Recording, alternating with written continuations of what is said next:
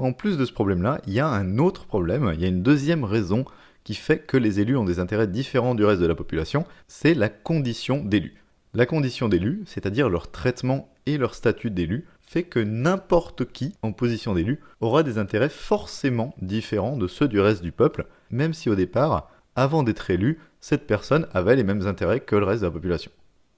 Déjà, première chose, le traitement d'élu inclut une rémunération très élevée.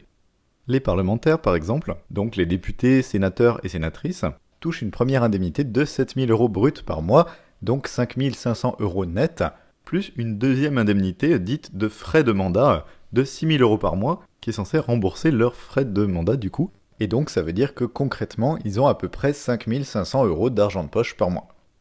Mêmes ordres de grandeur pour les rémunérations d'autres élus, 4000 euros bruts par mois, c'est-à-dire 3000 euros net pour les maires de communes de plus de 50 000 habitants, 8000 euros bruts par mois pour les maires de Paris, Lyon et Marseille, 15 000 euros bruts, soit 12 700 euros net mensuels quand même, pour la présidente ou le président de la République et là ou le Premier ministre, 9 000 euros bruts par mois pour les autres ministres et secrétaires d'État, 6 000 euros pour les membres du Conseil constitutionnel, 32 000 euros bruts mensuels quand même pour la présidente ou le président de la Commission européenne, 8 000 euros bruts mensuels pour les eurodéputés, etc.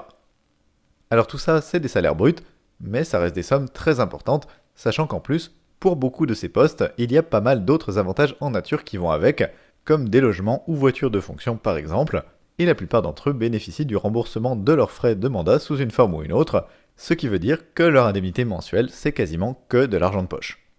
Et si certaines de ces sommes paraissent pas si énormes, c'est uniquement parce qu'on a tendance instinctivement à les comparer aux revenus du grand patronat, qui se chiffrent en centaines de milliers d'euros par mois, mais il ne faut pas oublier que ces revenus-là sont pas représentatifs de la population, mais concernent qu'un tout petit nombre de personnes. Ce qui est important, c'est plutôt de savoir si les élus ont ou non des intérêts proches de ceux de l'ensemble de la population. Et donc, c'est aux revenus de la majorité de la population qu'il faut comparer leurs indemnités. Or, le revenu médian en France est de moins de 1800 euros net mensuels, ce qui veut dire que la moitié des Françaises et Français gagnent moins de 1800 euros net mensuels et l'autre moitié gagne plus. Et donc, même avec le chiffre le plus bas que j'ai cité, les 3000 euros net mensuels des maires de grandes villes, on est déjà largement au-dessus de ce que gagne la majorité de la population. Et si on regarde par exemple le cas des parlementaires, donc les députés et sénateurs et sénatrices, qui sont importants parce que c'est eux qui votent les lois, eh bien leur seule indemnité parlementaire de 5500 euros net suffit à les placer parmi les 4% de gens les mieux rémunérés du pays. Et oui, en France, il y a à peine 4% de la population qui gagne 5500 euros net par mois ou plus. Et donc, tous ces gens-là qui décident pour nous, ils sont beaucoup mieux payés que nous. En fait, il y a un sacré fossé entre les conditions matérielles dans lesquelles vivent les élus et celles dans lesquelles vit la masse de la population, un fossé qui est illustré par exemple par les bourdes que des élus font de temps en temps et qui déclenchent régulièrement des polémiques. Quand vous avez une députée qui se plaint de ses conditions de vie parce qu'elle gagne, je cite, plus que 5000 euros par mois depuis qu'elle est élue, et que du coup elle est obligée de manger souvent des pâtes, ça choque parce que c'est indécent. Dans le même genre, quand le ministre Gérald Darmanin tente de montrer à quel point il compatit avec les Françaises et Français les plus pauvres, et que pour dénoncer le coût de la vie, il prend l'exemple des restaurants parisiens qui font payer 200 euros le repas pour deux personnes. Ça choque aussi, et pas pour rien, ça choque parce que ça montre à quel point ces gens-là sont éloignés dans leur vie de tous les jours des préoccupations du commun des mortels. Et ça, c'est juste deux exemples récents, il y en a eu plein d'autres avant. Donc, la rémunération des élus est très, très éloignée de la rémunération de la masse des gens, et notamment des plus précaires. Du coup, évidemment, s'ils ont une rémunération beaucoup plus élevée que le reste de la population, et des conditions de vie beaucoup plus confortables, ils n'auront pas les mêmes intérêts que le reste de la population à cause de ça. Autre gros problème, en plus des revenus des élus, le statut spécifique d'élu les place à part et les dispense de subir les règles et les contraintes que le reste de la population subit. Par exemple, les retraites des parlementaires, ça a été très longtemps un régime de retraite spécifique qui était très avantageux jusqu'à récemment, avec notamment une pension beaucoup plus élevée par rapport à ce qu'ils cotisaient, Hein, lorsque n'importe qui cotise 1 euro pour une retraite, il touche en moyenne entre 1,5 et 2 euros de retraite. Et eh bien jusqu'à récemment, pour 1 euro cotisé, les parlementaires touchaient 6 euros de retraite. Les parlementaires n'avaient pas non plus besoin de cotiser pendant 40 ans comme le reste de la population pour toucher leur retraite, mais ils avaient droit à une pension de 1500 euros qui leur était garantie à vie après avoir cotisé un seul mandat, c'est-à-dire 5 ans, ce qui correspond à peu près à la pension médiane des Français et des Françaises après une carrière complète, c'est-à-dire après avoir cotisé 40 annuités. Bon, alors ce régime de retraite a été plusieurs fois amendé et ses avantages par rapport au régime général ont été réduits progressivement, jusqu'en 2018 où il a finalement été fusionné avec le régime général, mais c'était resté un régime séparé très longtemps.